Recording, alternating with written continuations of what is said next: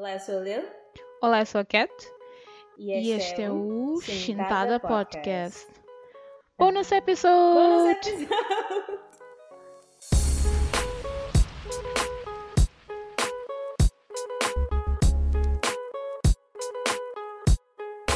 Ok, Lin, vamos começar logo. O que é que andas a ver? Go, shoot! Oh, too much pressure. Ok, ok, ok, ok, ok, ok. Eu recentemente, por recomendação de pessoas, eu ando a ver uma série chamada The Untamed. Estava mesmo a preocupada se ia falar disto ou não, porque eu não quero que pensem que eu gosto só de ver séries asiáticas. Mas é uma série chinesa. Eu não tenho muita experiência em ver séries chinesas, então não, não vou explicar muito para não para não tipo matar nada e nem vou tentar pronunciar os nomes muito bem porque eu não- também não tenho experiência em nada chinês. Vou só explicar muito, muito lentamente o que é que é sobre a série. Ah, a série chama-se The Untamed, é baseado num livro, penso que tem o mesmo nome. Ah, basicamente, com a sinopse que eu tirei de uma fansub que se chama Lin Hua, I don't know, diz: O mundo do cultivo é governado pela poderosa seita Wan, que é, é a clã, a clã Wan, que é pensa, pensa em, guerras entre clãs, como Game of Thrones, mas pensa em clãs, ok? Que domina outras clãs menores, como Lan, Jiang, Ni e Jin. O despreocupado Wei Wuxian, que é o nome do principal, torna-se rapidamente amigo de Lang Wangji, que é outro principal, e durante as suas aventuras, os dois descobrem que o chefe da clã Wan é o gênio do mal por trás de uma série de tramas que destruíram as terras. As tentativas do Wei Wuxian de proteger os membros inocentes da seita, Wan- da seita ou clã Wan acabam o levando à sua morte. O Wei Wuxian morre. É, é tipo, é literalmente o primeiro ep- episódio. Uhum. Ah, e ele volta à vida. Não é spoiler, é o primeiro episódio. Jon Snow, parece o Jon Snow. yeah. Por acaso, Wei Wuxian reaparece 16 anos depois e trabalha em conjunto com um bom amigo Lang Wanjin para resolver uma série de mistérios assinados, encontrando o verdadeiro culpado, etc. O livro é um livro do género wuxia. Também estou, tipo, matando este, este nome, porque eu não sei pronunciar. A Wuxia é tipo uh, aqueles filmes do Kung Fu. É o que eu estava a fazer no outro dia. Yes. Os filmes de tipo Hero e Crouching Tiger. Sim, sim. Yeah. Tem muito, é, é muito tipo, é uma mistura de Kung Fu com fantasia, eh, luta de espadas, é tipo mundo My medieval. favorite. Yeah, imaginar, etc. Eu já vi tipo uma ou duas séries chinesas que é Wuxia, mas foi há muito tempo atrás, mas é, é um, é um género muito, muito, muito interessante, muito exciting, que eu gosto de cenas que é tipo hardcore de fantasy. E basicamente as pessoas aqui são cultivadores, que são pessoas que cultivam a força espiritual e eles têm poderes para poder. são exorcistas de fantasmas, monstros e etc. Uhum. Eu comecei a ver, literalmente, há dois dias, já estou no episódio 20. Eu não consigo ver muitas séries chinesas porque são muito longas, eu tenho paciência zero. E porque também a história começa muito lentamente. Mas eu estou a gostar imenso, porque, um, a parte de fantasia, que é hardcore. Dois, eh, eu estou a gostar do personagem principal, que é o Wei Wuxian, que morre no início e revolta. Eles falam da vida dele desde, que- desde muito novo até a parte onde ele morreu, até a parte depois da história.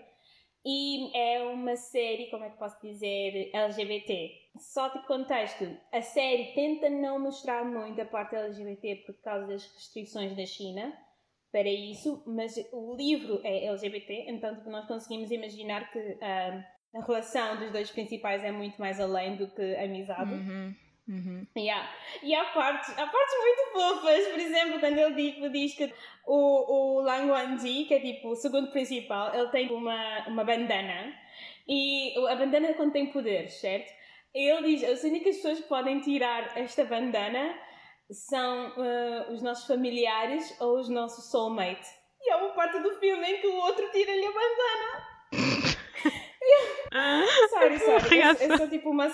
Eu sou uma sucker por romances e Uhum. principalmente romances super proibidos e super Uhum. etc.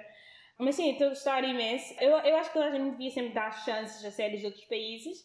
Ah, e é isso que eu estou a fazer com a China agora. Uhum. Mas disclaimer, tipo, o CGI é sempre péssimo. Uhum. Nessas séries bucheadas da China, é sempre péssimo o CGI. Mas se passarmos por além do CGI, a série não é má. Não é má e a história é sempre super engaging, são super bem escritas. Uh, são não mainstream, mas super poderosas as histórias. São uau! Estás a tipo. Épicos, oh, né? Essas direções. Uhum. São épicas. épicas. Uhum. Exato. E yeah, eu acho que toda a gente devia ver e devia dar uma chance, como eu estou a dar agora, para poder, you know, abrir um bocado a mente. E é sempre um bocado mais difícil situar-se porque há algumas coisas são mesmo culturais chineses lá e eu, eu não percebo. Mas quanto mais eu vejo os episódios, mais começo a perceber a razão de certas coisas serem feitas. É, é uma série muito gira. Eu sou uma sucker por uh, romances de fantasia épicas. Os, os atores, não há muito que falar dos atores se não os conhece. A razão por causa de, de que eu dei uma, uma segunda chance a este, esta série, porque eu conheço dos atores. Ele é da banda K-pop que se chama Unique, é o Hum. Wang Yibo. Wiu, wiu, wiu. Essa banda ainda existe? Yeah. Não, a banda a banda está tipo em hiatus. Ah, ok. Mas eu sou fã de toda a gente dessa banda e tipo, eu quero que toda a gente dessa banda se dê bem. Eu lembro-me que um deles era do Brasil. Ah, sim, o Luizinho. Uhum. Não era do Brasil, eu, eu acho que ele viveu no Brasil durante um tempinho. ah, ok. Ele é o dançarino principal, aquele que está no Wiu, Wiu, Wiu. Yeah. Ah, Ah, e, ele é, e ele é dos principais dessa série. Ele e um, e um rapaz que chama-se Xiao Zhan. Uhum. Ah, posso estar tipo murdering este nome. Mas ele também é de uma- banda de C-pop, ou já foi de uma banda de C-pop, mas ele foi nomeado a thir- da- 30 Under 30 da China, da Forbes China. Uhum. Mas ele tipo, é super entre- entrepreneur, ele tem a sua própria agência de entretenimento. Forbes China, então é só Forbes, porque a China só tem gente rica. Não Não, mas eh, whatever, eu não, não, não sou muito conhecedora dessas cenas. Ele tem tipo uma agência de entretenimento, Yeah, yeah. ele é super en- entrepreneur, ele é super bom ator, super novinho, são todos super novinhos ah, e vão se dar super bem na Uhum. vida. E esta, esta série criou um movimento no ano passado. Tanta gente fã desta série que eles fizeram tipo concertos só sobre fãs da série. A série foi tipo big, very big. Então se calhar devia ver. Yeah. Eu vou ver se consigo alargar o meu leque multicultural de séries e filmes, porque é isso que eu estou a tentar fazer agora. A cena das séries chinesas que eu estou a tentar abrir a minha mente agora para é paciência. Os primeiros Uhum. episódios, tens que passar pelos primeiros episódios, os primeiros 20 episódios, para que ele começar a pegar Ai o, meu pace. Deus. Ok. Yeah, mas esquecer o CGI. Ok.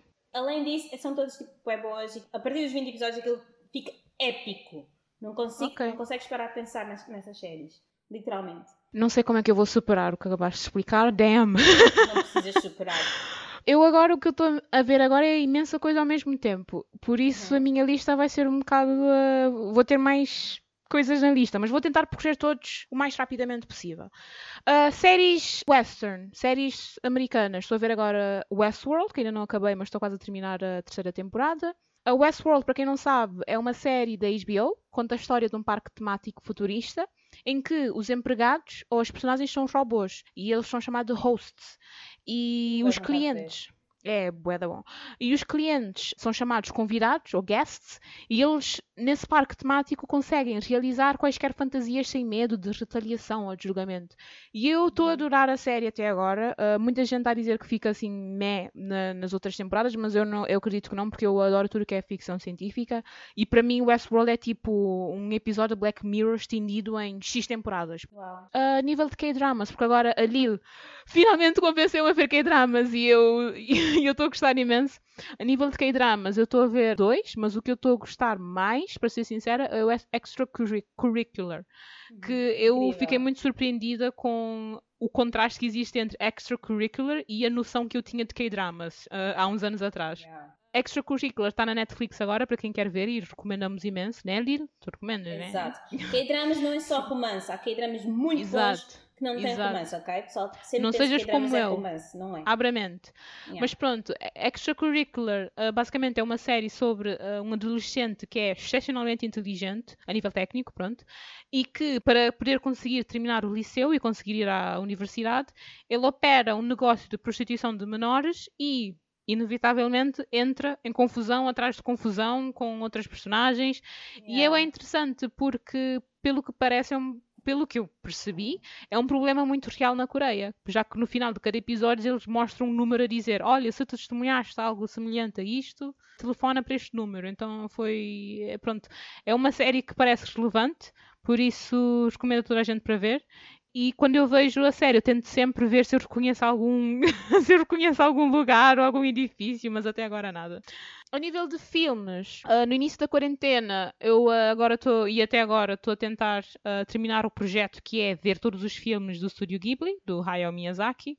Oh. Porque eu só tinha visto dois, só tinha visto o Howl's Moving Castle e A Viagem de Shihiro. Então agora estou a tentar ver uh, o resto, estou a gostar imenso. O que eu gostei mais, por acaso, foi o mais deprimente, foi o Grave, um, Grave of the Fireflies. E o filme não tem um único momento de felicidade, a sério. Eu recomendo ver oh. se gostarem de filmes bem feitos, mas não recomendo para quem se emociona muito rapidamente. Mas esse eu gostei imenso.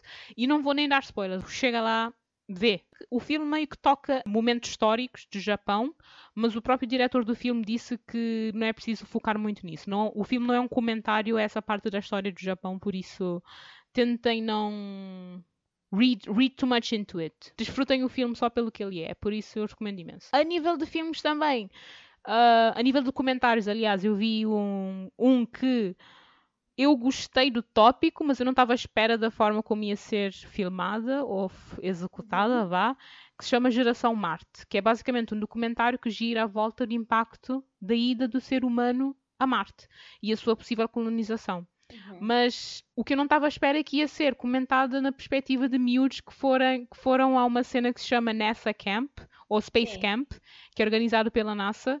E apesar de não estar à espera daquilo, eu achei super fofo, porque são miúdos de 12, 13, 14 anos a dizer: Ah, o governo americano não paga o suficiente à NASA. Na... Exato, e eu fiquei tipo, damn, olha a quantidade de coisas que eles sabem.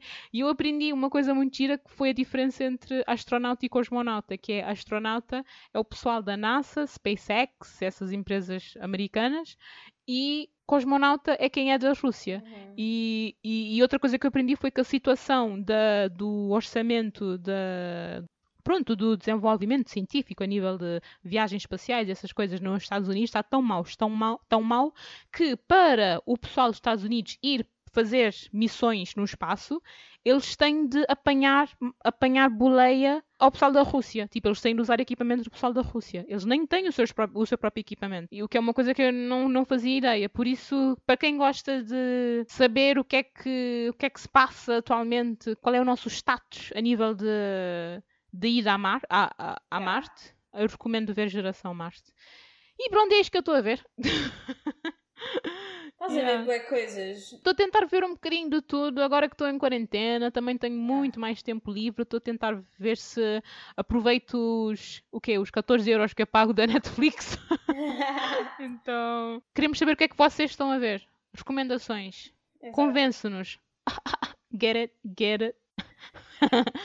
E eu só digo, outra vez, deem chance às coisas. Tipo, abram uhum. a mente e deem chance às coisas. Tipo, eu, yeah, ok. Tipo, eu não estou só a dizer porque vejo imensas séries coreanas, mas eu vejo séries de todo, de todo lado, isso é fixe.